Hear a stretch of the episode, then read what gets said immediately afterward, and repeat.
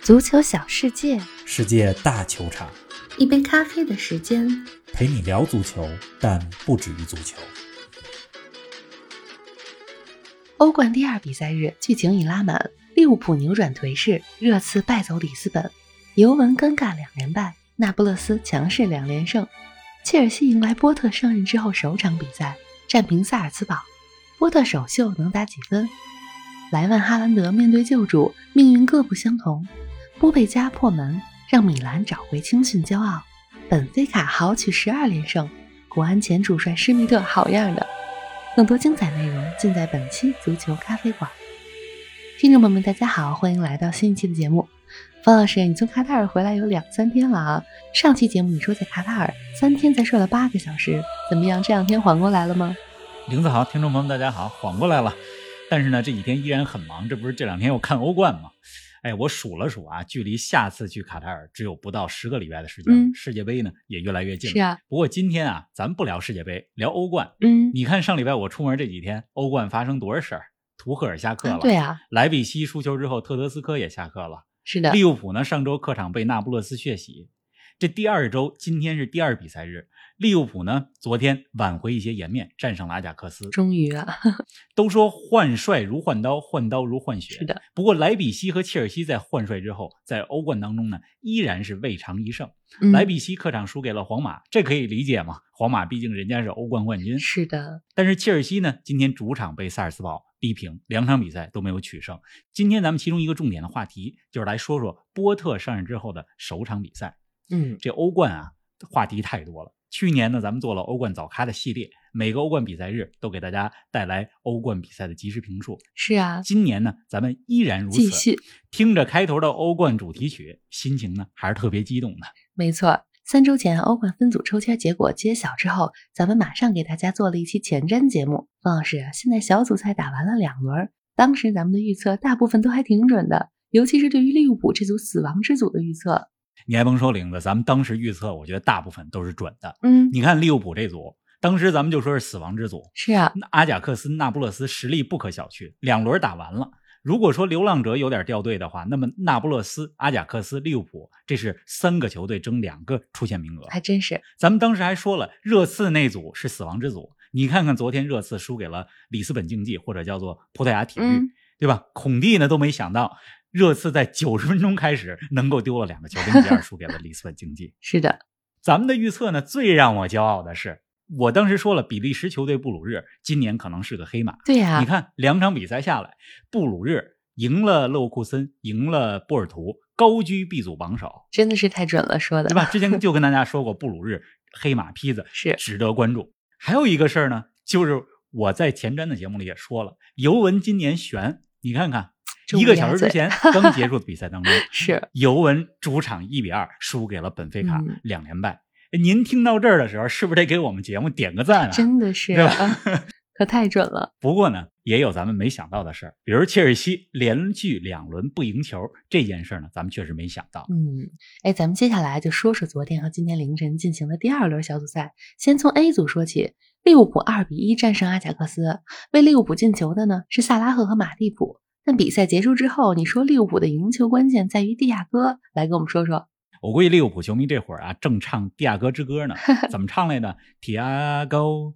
Tiago Alcantara 是吧？这么唱的，是 我这唱的不好啊。这个在利物浦最需要一场胜利的时候，蒂亚戈复出了。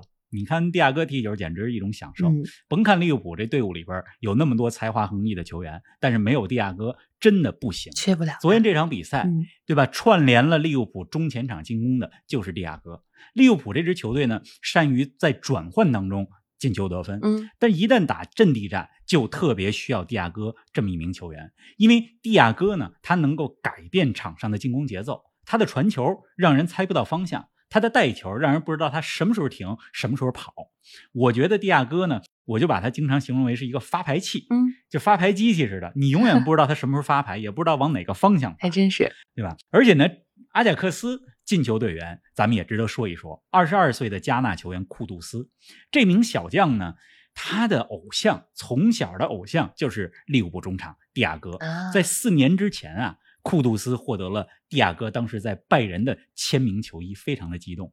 那么昨天的时候呢，他终于和自己的偶像同场同竞场技啊，而且在安菲尔德打进了一个非常漂亮的进球。不过获胜的还是利物浦，利物浦这场胜利来的非常关键，及时雨。是啊，哎，利物浦这组呢是咱们选出来的第二死亡之组，不过公认的头号死亡之组还要数拜仁、巴萨、国米这组啊，两轮战罢，拜仁连胜国米、巴萨，出线基本稳了。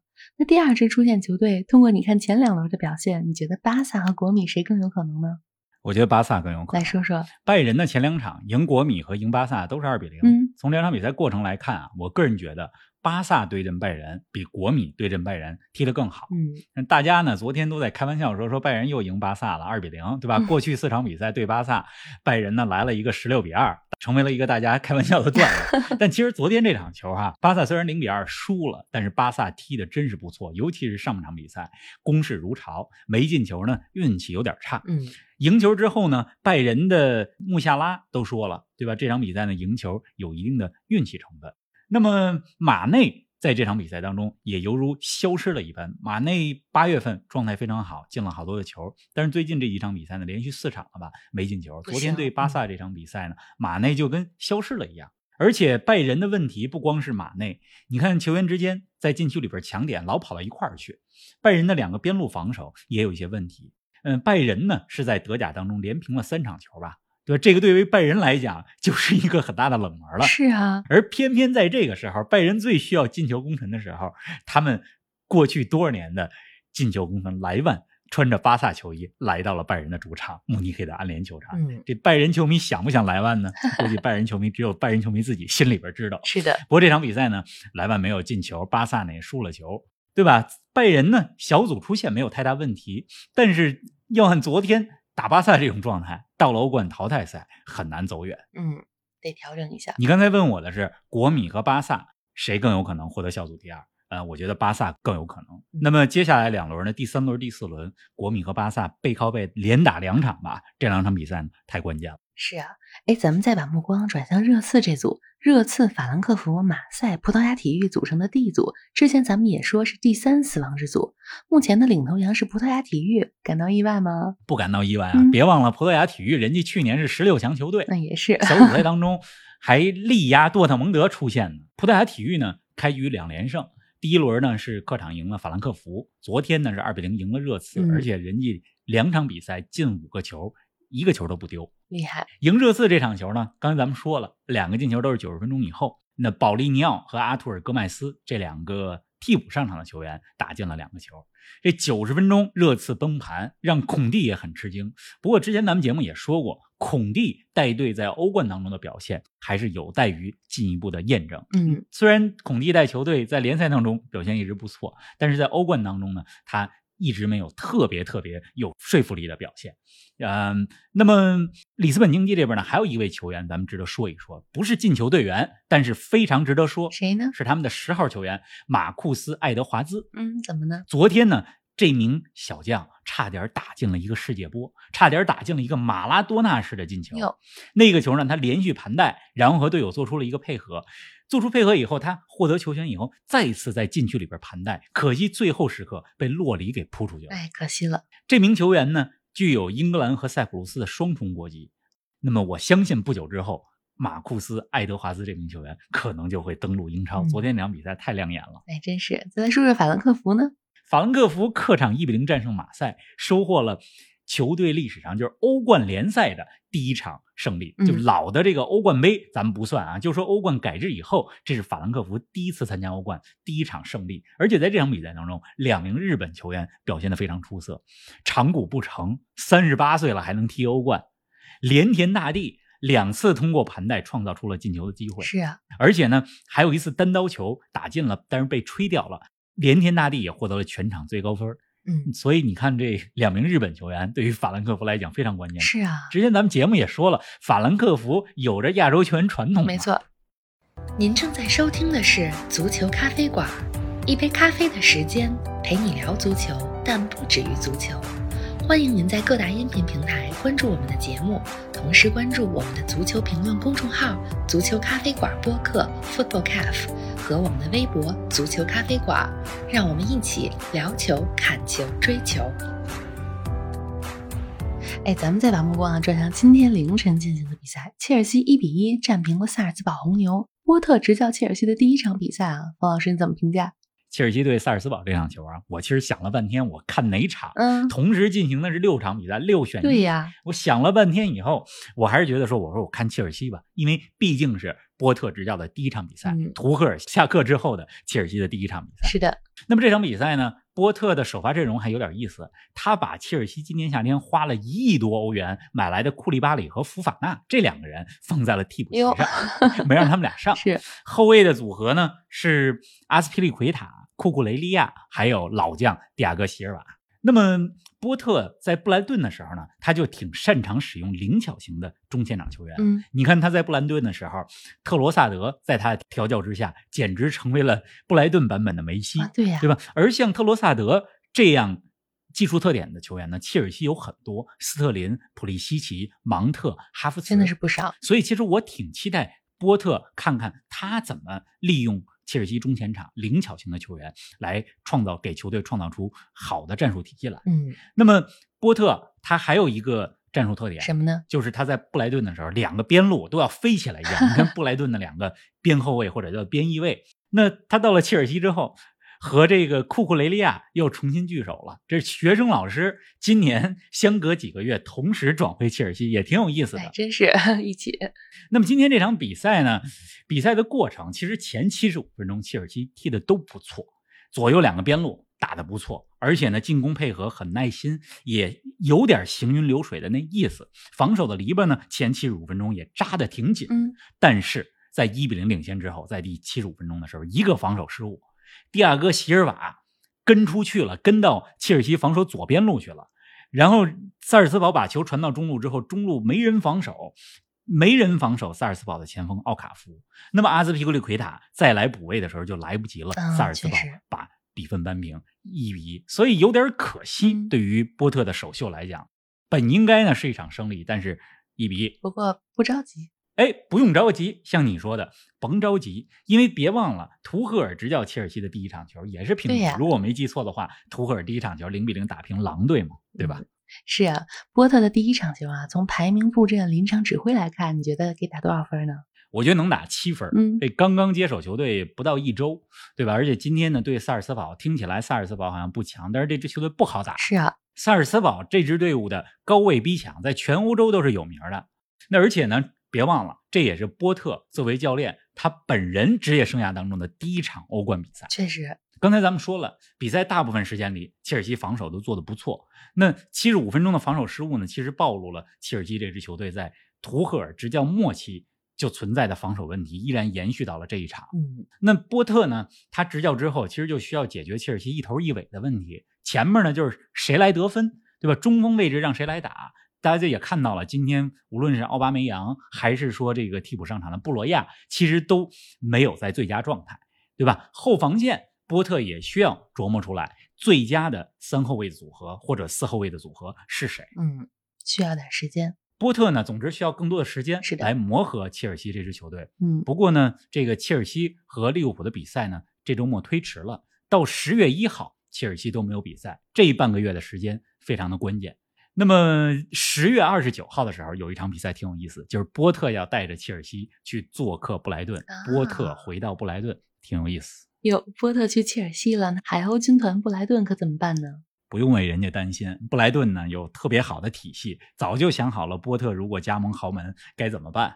据说呢，德甲美因茨的主教练博斯文松是他们的人选之一，不过这事儿呢都还没定下来。嗯，反正呢，咱们甭给布莱顿着急，因为人家是一支有计划、有体系、有部署的俱乐部，不像某支球队一样。对吧这个， 这叫什么？捎带自己的球队。哎，捎带捎带一下， 大家明白就行。 这个波特呢，上周离开布莱顿的时候，给布莱顿的球迷写了一封公开信，就是嗯告别信。那信呢，写的挺感人的，看得我都热泪盈眶了。我相信这封信是波特自己写的。嗯他说呢，就希望布莱顿的球迷们理解他的决定。他在那里度过了一个非常棒、非常特殊的职业生涯，但是。就现在来讲，切尔西是一个难以拒绝的机会，是的对于他的职业生涯也很重要。波特也说了，说恭喜他的继任者，无论是谁，在布莱顿执教，这都是一个非常棒、非常有组织、非常好的俱乐部。是，听着就很感人啊。刚才咱们说了切尔西，那同组的 AC 米兰今天凌晨三比一战胜了萨格勒布迪纳摩，怎么评价米兰的表现呢？米兰今天这场球我看了，米兰欧冠当中的表现比上赛季成熟多了。米兰虽然是一支年轻的球队，但这赛季踢得非常稳重。意甲当中呢，六场比赛四胜两平，嗯，并列榜首；欧冠当中呢，一胜一平，就是挺稳当的。是啊，三比一赢了萨格勒布。值得一提的是呢，替补出场的波贝加进球了。波贝加这是米兰青训出品的球员，是啊，他之前呢一直被外租，前两个赛季呢在斯佩齐亚，呃在都灵。今天这场比赛替补出场，而且进球了，我觉得是米兰的青训之光再次闪耀。大家别忘了， 给大家提一个醒儿，就是上一次有米兰青训球员在欧冠当中为米兰进球是十七年前，而上一个人是谁呢？是二零零五年决赛当中进球的保罗·马尔蒂尼。啊，还真是。咱们啊，再来说说另一支意大利球队的表现。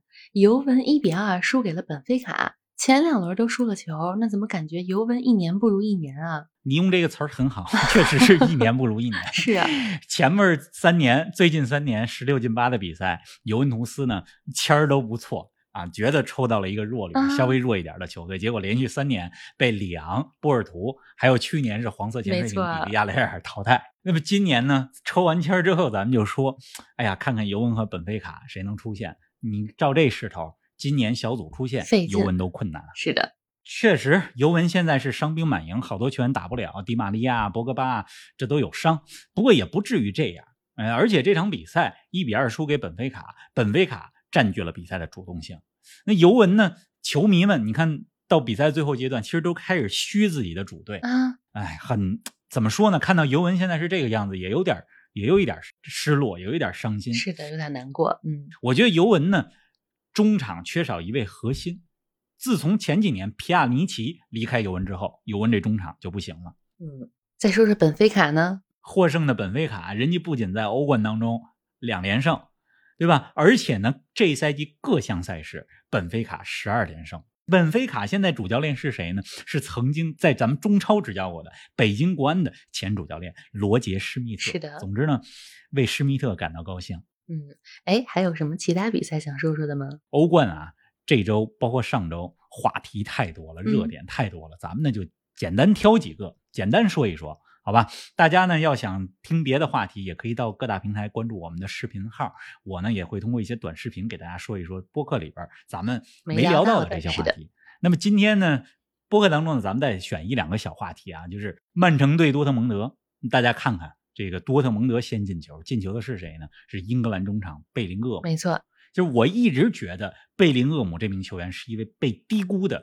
小将，嗯，他呢绝对是有中场大师的潜力，而且贝林厄姆他是一个能承上启下的球员，对吧？今天这场球他头球破门是冲到禁区里边头球，我觉得贝林厄姆真的希望索斯盖特在今年世界杯的时候能好好用一用他。不过呢，曼城还是曼城， 落后了没关系，曼城很快就扳回来了，没错二比一赢了多特蒙德。嗯，还要说哪个呢？另外呢，再提一句，乌克兰的球队顿涅茨克矿工，顿涅茨克矿工现在已经是在欧冠当中没有自己的主场。为什么没主场呢？这原因大家都知道，对吧？因为战争的原因，所以这他们的主场呢设在了波兰首都是华沙。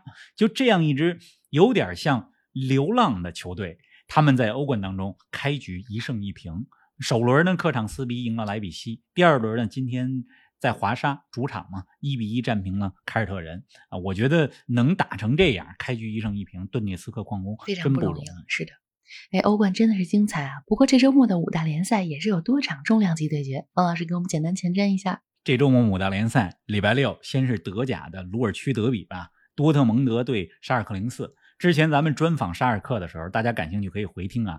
专访沙尔克的时候，这沙尔克的中国区的负责人就说嘛，叫叫什么叫骑师是吧？就说沙尔克回归德甲以后，最期待一场球就是跟多特蒙德的地区德比，这周六就来了。没错，那意甲呢？另外呢，这周末意甲有焦点战，AC 米兰对那不勒斯榜首大战。嗯法甲当中，大巴黎对阵里昂，这也是一都场值重得量看级一的看较量。是的，而且别忘了，周日晚上、周一凌晨还有什么呢？马德里德比，嗯，皇马对马竞。说到马德里啊，上周末呢，有一个挺有意思的现象，就是上个周末马德里四支球队第一次在同一个周末都是主场比赛，都在马德里比赛。啊，皇马、马竞、巴列卡诺和赫塔费，这是四支马德里的球队，上周末都是在主场比赛，而且都赢球了。这是一个挺有意思的足球地理再加上历史的现象，确所以实呢，，给大家来说了一说。嗯哎，还有一个段子啊，我想跟大家说一下怎么呢？就是呢，上周我在卡塔尔认识了好多球迷，各个国家的球迷领袖。大家问我的足球频道是什么，我说我在做足球播客，不过我这播客呢是中文的。他们说没关系，我们去听一听。结果呢，有几个球迷领袖还真去苹果播客上听咱们足球咖啡是馆，啊，然后跟我说什么呢？说虽然听不懂，但是开头我听一位女主播的声音，哎呀，觉得太美了，太优美了，哎呦， 受宠若惊。所以呢，还真听了一会儿。哎，听到这个评价真的很开心啊！哎，咱们这期节目也聊得差不多了，提前呢祝大家周末愉快，周一早上咱们不见不散。不见不散。